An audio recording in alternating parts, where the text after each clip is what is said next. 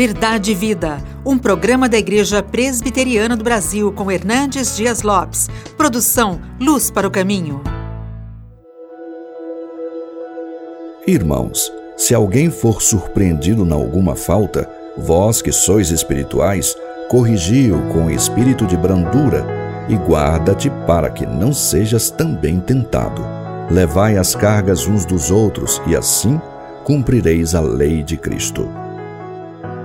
É doloroso constatar que nos nossos dias, muitas vezes, a igreja tem sido mais conhecida na mídia por causa dos seus escândalos do que por causa da sua piedade.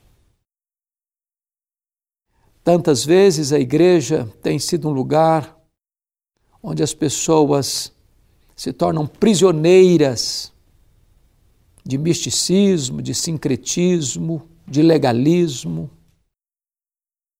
E as pessoas são, de certa forma, feridas pelo sentimento de culpa, vivendo um cristianismo completamente distante daquele ensinado nas Sagradas Escrituras. A igreja não é lugar de culpa é lugar de cura. A igreja não é uma comunidade de doença, mas terapêutica. A igreja não é lugar de exploração, mas de serviço. E então eu quero me reportar a esta passagem bíblica que você ouviu agora há pouco, quando Paulo escreve esta carta, que foi provavelmente a primeira carta que ele escreveu, a carta aos Gálatas, é o grande manifesto da liberdade cristã. A igreja estava sendo atacada pelos judaizantes, querendo impor aos crentes o legalismo judaico, dizendo para eles: se vocês não se circuncidarem, se vocês não guardarem a lei de Moisés, vocês não poderão ser salvos. E Paulo escreve esta carta como que um manifesto da liberdade cristã, mostrando que para a liberdade foi que Cristo nos libertou. No capítulo 5 desta carta, Paulo mostra a vida no espírito, mas agora ele vai mostrar a ética do espírito. E começa assim: Irmão, se alguém for surpreendido em alguma falta, vós que sois espirituais, corrigi-o com espírito de brandura. Quando Paulo diz se alguém for surpreendido em alguma falta, esse alguém pode ser você, pode ser eu. Nenhum membro da igreja, por mais ilustre, por mais piedoso, pode bater no peito arrogantemente e dizer: não, eu nunca vou cometer este ou aquele pecado. Então, esse alguém pode ser qualquer pessoa. Agora, quando ele diz for surpreendido em alguma falta, está mostrando que o pecado é um laço, que não é uma coisa planejada, programada, arquitetada. Eu vou hoje cometer um pecado, hoje eu vou cometer um delito, hoje eu vou cometer uma transgressão. Planeja isso, executa isso. Não. O pecado, às vezes, é escorregar uma casca de banana. Aliás, a palavra falta aqui é pisar fora do caminho, é tropeçar.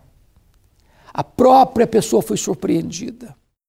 O que fazer quando um membro desta família tropeça e cai? Às vezes se diz que a igreja é um exército que executa os seus feridos. Não, a igreja é um lugar que recupera os seus caídos. Paulo diz assim: Irmãos, se alguém for surpreendido em alguma falta, vós que sois espirituais, corrigiu com espírito de brandura. Esta disciplina eclesiástica não é para jogar a pessoa para fora da igreja, é para recuperar a pessoa que caiu. Não se trata o caído como inimigo, mas como irmão. A ideia de corrigir na língua portuguesa é difícil de entender porque quando você fala em corrigir, é dar uma prensa, é botar contra a parede. A palavra corrigir no grego que foi escrito esse texto, é uma palavra da medicina ortopédica. É a mesma palavra para alguém que quebra um braço, por exemplo, e vai ser colocado no lugar. Tem que ter sensibilidade, tem que ter tato. É desta maneira que nós devemos abordar uma pessoa que caiu. Paulo diz: corrigiu com espírito de brandura. A palavra brandura aqui é a mesma palavra que ele usou no fruto do espírito, mansidão. Você se aproximar da pessoa com mansidão, com equilíbrio, com cautela, com jeito, com tato. Não é esmagar a cana quebrada. Não é apagar a torcida que fumega.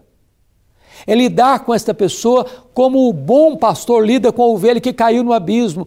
Ele não, ele não sacrifica a ovelha, ele não executa a ovelha, ele resgata a ovelha, ele coloca a ovelha nos braços, ele leva a ovelha para o lugar seguro.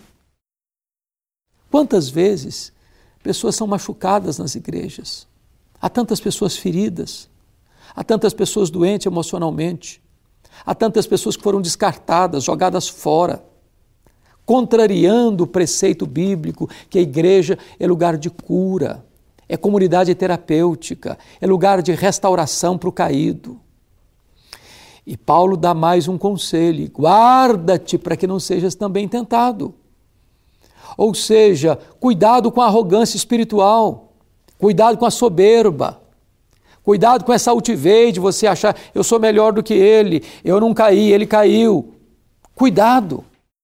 Isso me lembra, certa feita, ah, quando li que Moody estava indo pregar numa cruzada evangelística e tinha um diácono que caminhava ao lado dele e de repente olharam um bêbado caído na sarjeta, coberto de vômito. E o diácono disse: Olha, Moody, que coisa horrível. E Moody disse para o diácono assim: Ali estaria eu, se não fosse a graça de Deus. Quando você está ajudando alguém que caiu, cuidado para que você não se sinta melhor do que ele. Cuidado para que a soberba não tome conta do seu coração. Guarda-te, guarda-te, vigie para que você não seja também tentado. E aí Paulo diz assim no verso 2: Levai as cargas uns dos outros e assim cumprireis a lei de Cristo. O que, é que Paulo está dizendo aqui? A igreja, como comunidade de cura, comunidade terapêutica, não ajuda a pessoa a se levantar apenas com palavras, com exortações, com advertências, mas também com ação prática. A pessoa que está caída, ela não consegue pegar a sua própria carga. Aqui está falando de uma carga pesada. É ajuda prática. É botar essa pessoa de pé e ajudá-la a caminhar dali para frente. Como nós precisamos disto na igreja de Deus. Nós somos uma família, nós somos um irmão, nós somos irmãos. Se um sofre, todos sofrem com ele. Jesus nos ensinou e a Bíblia nos ensina a chorar com os que choram e alegrar-nos com os que se alegram. Esta é a comunidade da fé, esta é a família de Deus, esta é a igreja do Deus vivo, esta é a coluna e baluarte da verdade, é lugar de cura, é lugar de serviço, é lugar de mútua cooperação. Então, é hora de você olhar para a sua congregação e saber se tem gente lá precisando de ajuda, de uma palavra, de um braço estendido do coração aberto, das mãos abertas, do bolso aberto, da casa aberta, para que esta pessoa seja recuperada, restabelecida e possa ser reintegrada à comunhão plena da igreja para servir a Deus com novidade de vida. Eu quero orar com você nesse momento. Onde você está, ore comigo. Deus amado, te agradeço pela tua palavra que nos ensina a ser uma igreja viva, saudável, uma igreja que é lugar de cura e de serviço. Abençoa as pessoas que estão nos assistindo, Senhor. Oramos assim em nome de Jesus. Amém. Verdade e Vida, com Hernandes Dias Lopes, um programa da Igreja Presbiteriana do Brasil, produção de Luz para o Caminho. Luz para o Caminho, o Evangelho de Cristo através da mídia.